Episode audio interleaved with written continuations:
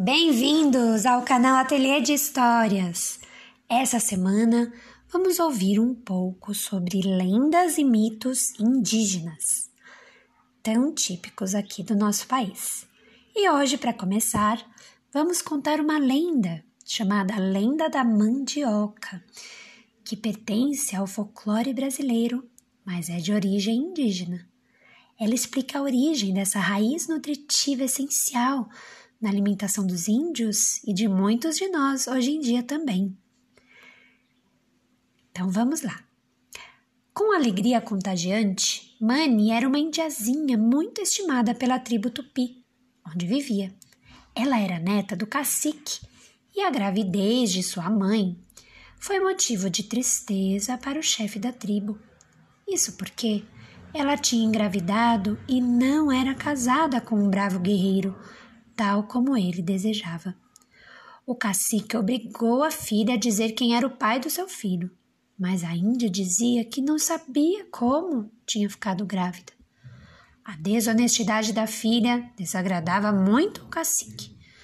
Até que um dia ele teve um sonho que o aconselhava a acreditar na filha, pois ela continuava pura e dizia a verdade ao pai. Desde então aceitou a gravidez e ficou muito contente com a chegada de sua neta. Certo dia pela manhã, Mani foi encontrada morta por sua mãe. Ela simplesmente tinha morrido durante o sono e, mesmo sem vida, apresentava um semblante sorridente.